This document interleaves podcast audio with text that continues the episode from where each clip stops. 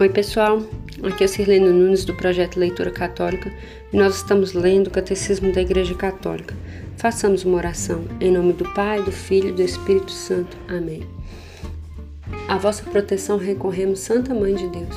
Não desprezeis as nossas súplicas em nossas necessidades, mas livrai-nos sempre de todos os perigos. Ó Virgem gloriosa e bendita. Amém. São Miguel, São Gabriel, São Rafael, Santo Anjo da nossa guarda, combatei e rogai por nós.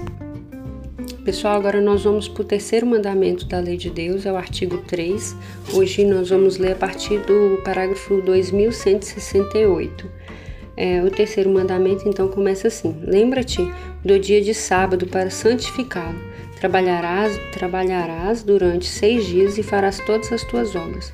O sétimo dia, porém, é o sábado do Senhor teu Deus. Não farás nenhum trabalho. Êxodo 28 ao 10. O sábado foi feito para o homem, e não o homem para o sábado, de modo que o filho do homem é senhor até do sábado. Marcos 2, 27 e 28. O tópico 1, então, é o dia de sábado.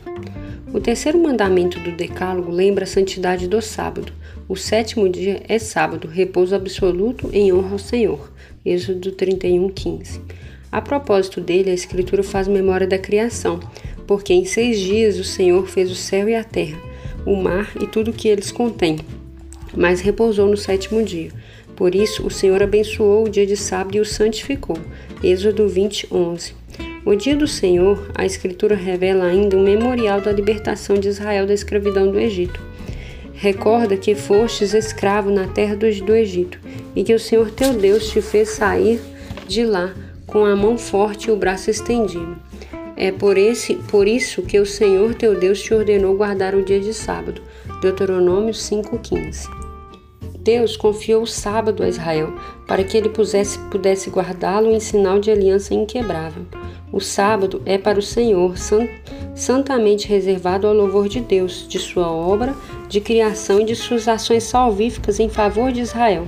O agir de Deus é o modelo do agir humano. Se Deus retomou o fôlego no sétimo dia, no Êxodo 31, 17, também o homem deve folgar e deixar que os outros, sobretudo os pobres, retomem o fôlego. O sábado faz cessar os trabalhos cotidianos e concede uma pausa. É um dia de protesto contra as escravidões do trabalho e ao culto ao dinheiro. O Evangelho relata numerosos incidentes em que Jesus é acusado de violar a lei do sábado, mas Jesus nunca profana a santidade desse dia dá-nos com autoridade a sua autêntica interpretação. O sábado foi feito para o homem e não o homem para o sábado. Marcos 2:27. Movido por compaixão, Cristo se permite no dia de sábado fazer o bem, de, em preferência do mal ao mal, salvar uma vida em preferência a matar. O sábado é o dia do Senhor, das misericórdias e da honra de Deus. O Filho do homem é Senhor até do sábado. Marcos 2:28. Então aqui, né, pessoal, falando um pouquinho dessa questão do sábado, que lá na época dos judeus, na época de Jesus, era uma lei muito severa, né? Então Jesus mesmo é acusado de, de profanar o sábado quando ele faz curas, né? E, e milagres nos sábados. E se a gente for pegar assim a cultura dos judeus da época principalmente, eles não faziam nada mesmo no sábado, nada de nada. Então nem o bem eles não faziam. Então se eles vissem alguém passando mal, por exemplo, no dia, não podia fazer nada, porque era sábado. Imagina que sanidade. Então Jesus mostra que é necessário fazer o bem, né? No dia do sábado aqui ele já fala isso e já dá esse ensinamento que o dia foi feito para o homem, não o homem para o dia, né? Agora o tópico 2 é o dia do Senhor.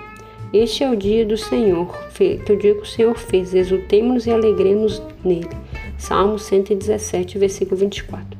O dia da ressurreição, a nova criação, é o subtítulo. Jesus ressuscitou entre os mortos no primeiro dia da semana. Marcos 16, 2.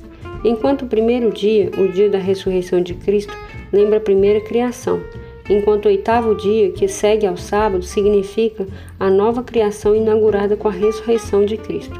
Para os cristãos, ele se tornou o primeiro de todos os dias, a primeira de todas as festas, o dia do Senhor, o domingo. Reunimos-nos todos no dia do sol, porque é o primeiro dia após o sábado dos judeus, mas também o primeiro dia em que Deus, extraindo a matéria das trevas, criou o mundo, e nesse mesmo dia Jesus Cristo, nosso Salvador, ressuscitou dentre os mortos. Aqui é uma fala de São Justino, né? o domingo, plenitude do sábado. Então agora a gente vai entender um pouquinho, pessoal, por que, é, que a Igreja Católica usa o domingo ao, ao invés do sábado, como os judeus usavam, né? Então a gente já falou um pouquinho aqui sobre a questão da, da nova criação, porque faz o domingo seria o oitavo dia, né, da semana, né? Mas na verdade o domingo também é o primeiro dia. Então a semana começa no domingo. E esse início é, também faz uma, uma ideia né, do primeiro dia da criação, onde Deus é, criou a, a, luminosidade, né, a claridade. Né? Aí até é, nas, nos escritos antigos a gente é, acha falando sobre o dia do sol, né? E até o inglês, por exemplo, o domingo é traduzido como sol, Sunday, né? Do dia do sol. Então é, é referência ao sol, à, criação, ao fim das trevas, né? Porque tudo era treva e fez-se a luz. Então também tem essas comparações aí. O título aqui é o Domingo Plenitude do Sábado. O domingo se distingue expressamente do sábado, o qual sucede cronologicamente a cada dia da semana e cuja prescrição ritual substitui para os cristãos. Leva a plenitude na Páscoa de Cristo, a verdade espiritual do sábado judeu e anuncia o repouso eterno do homem em Deus, pois o culto da lei preservava o mistério de Cristo e que nele se praticava prefigurava, prefigurava de alguma forma algum aspecto de Cristo. Aqueles que viviam segundo a ordem antiga das coisas voltaram-se para a nova esperança, não mais observando o sábado, mas sim o dia do Senhor, no qual a nossa vida é abençoada por ele, por sua morte, né, que é Santo Inácio de Antioquia falando. A celebração do domingo observa a prescrição moral naturalmente inscrita no coração do homem, de prestar a Deus um culto exterior, visível, público e regular, sob o signo de um benefício universal para com os homens. O culto dominical cumpre o preceito moral da antiga aliança, cujo ritmo e espírito retoma ao, ao celebrar cada semana o Criador e o Redentor de seu povo. Né? Então, nós celebramos o domingo, né? como eu disse, como o primeiro dia da semana, né? já santificando ali a nossa semana e relembrando a Páscoa de Cristo, exatamente porque ele ressuscitou no dia da, de domingo, que é o dia do Senhor para nós, né? Agora é Eucaristia Dominical. A celebração dominical do dia e da, e da Eucaristia do Senhor está no coração da vida da Igreja. O domingo, dia em que por tradição apostólica se celebra o mistério pascal, deve ser guardado em toda a Igreja como dia de festa, de preceito por excelência. Aí isso está até no, no Código do Direito Canônico, né? Devem ser guardados igualmente o dia do Natal do nosso Senhor Jesus Cristo, da Epifania, da Ascensão e do Santíssimo Corpo e Sangue de Cristo e, da, e de Santa Maria, Mãe de Deus, e da Imaculada Conceição e Assunção, de São José, dos Santos Apóstolos Pedro e Paulo e, por fim, de todos os santos. Esta prática de, da Assembleia Cristã, dada dos inícios da era apostólica, a Epístola aos, aos Hebreus lembra não deixemos as nossas assembleias com alguns costumes a fazer. Procuremos animar-nos sempre mais. Hebreus 10, 25. A tradição guarda a lembrança de uma exortação sempre atual. Vir cedo à igreja, aproximar-se do Senhor e confessar seus pecados, arrepender-se na oração, participar da santa e divina liturgia, terminar a oração e não sair antes da despedida Dissemos muitas vezes: Este dia vos é dado para oração e repouso. É o dia que o Senhor fez. Exultemos-nos e nele alegremos. Paróquia é uma determinada comunidade de fiéis, constituída de maneira estável na igreja particular, e seu cuidado pastoral é confiado ao pároco, como o seu pastor próprio, sob autoridade do bispo diocesano. É o lugar onde todos os fiéis podem ser congregados pela celebração dominical da Eucaristia. A paróquia inicia o povo cristão na expressão ordinária da vida litúrgica, reúne-o nesta celebração, ensina a doutrina salvífica de Cristo, pratica a caridade do Senhor nas obras boas e fraternas. Não podes rezar em casa como na igreja, onde se encontra o povo reunido, onde o grito é lançado a Deus em um só coração. Há ali algo mais. A união dos espíritos, a harmonia das almas, o vínculo da caridade e a oração do, dos presbíteros. Né? Que bonita essa explicação, né? São João Crisóstomo.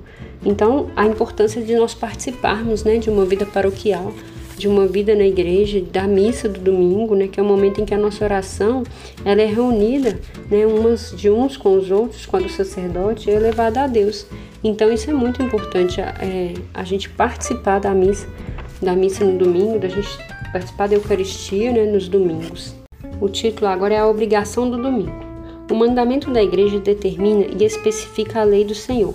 Aos domingos e noutros dias de festa de preceito, os fiéis têm a obrigação de participar da missa. Satisfaz ao preceito de participar da missa quem assiste à missa celebrada segundo o rito católico no próprio dia de festa ou à tarde do dia anterior, né? Aqui pessoal, a explicação do Código do Direito Canônico, né? Porque a missa que é celebrada na tarde do sábado, por exemplo, ela vale como a missa do domingo. Tanto que se você for nas duas, você vai ver que é a mesma liturgia. Né? Então, a missa da tarde, aqui no Brasil, costumeiramente, a, partir das 18 horas, né, já, já troca a liturgia para a liturgia do domingo. Né? Porque não tem assim, uma determinação de um horário certinho, porque a tarde a gente sabe que é depois do meio-dia.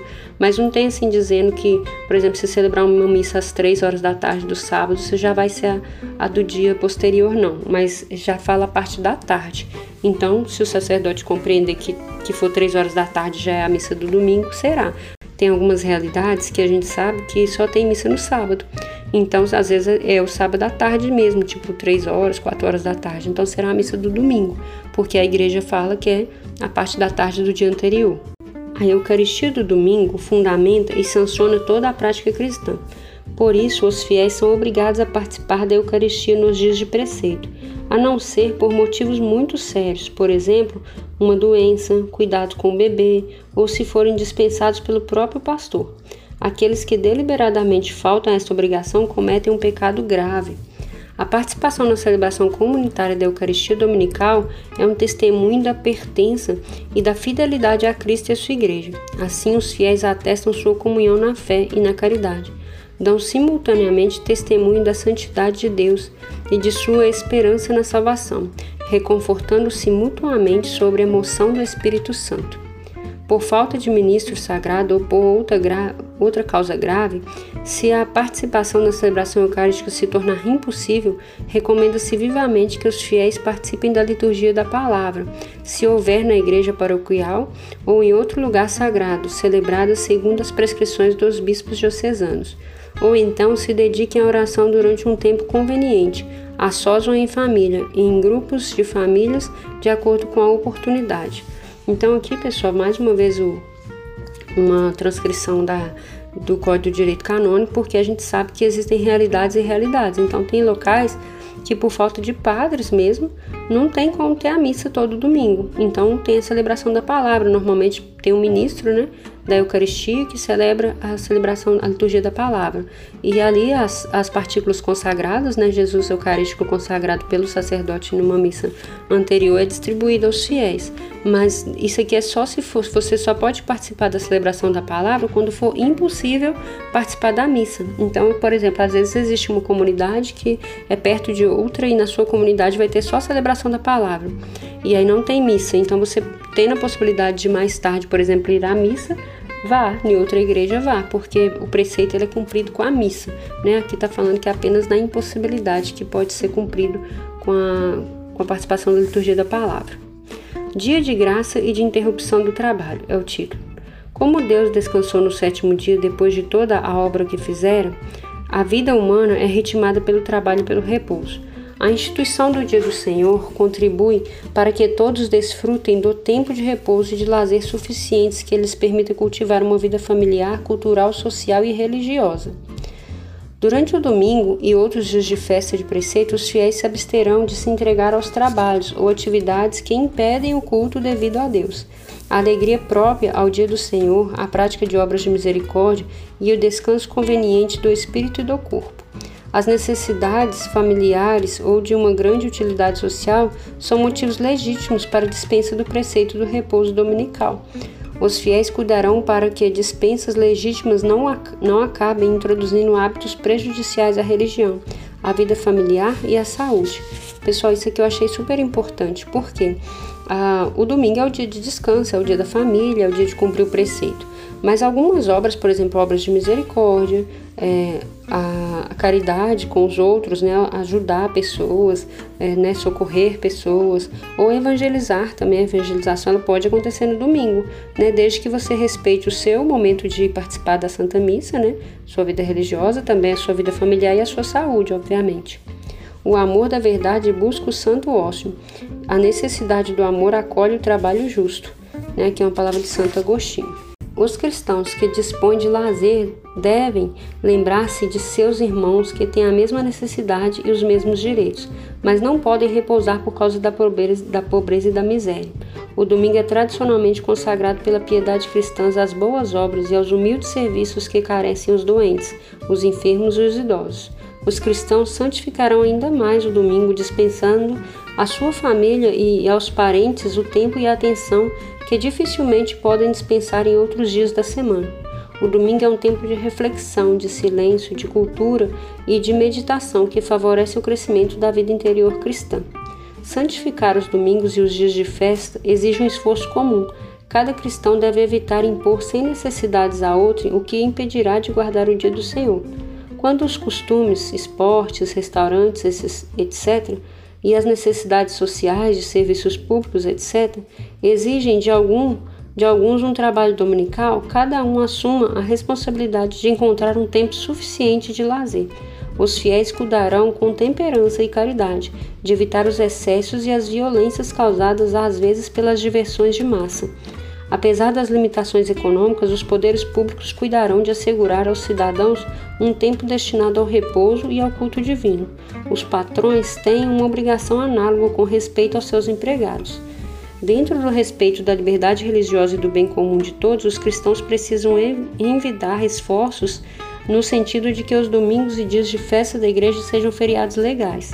A todos tem de dar um exemplo público de oração, de respeito e de alegria, e defender suas tradições como uma contribuição preciosa para a vida espiritual da sociedade humana.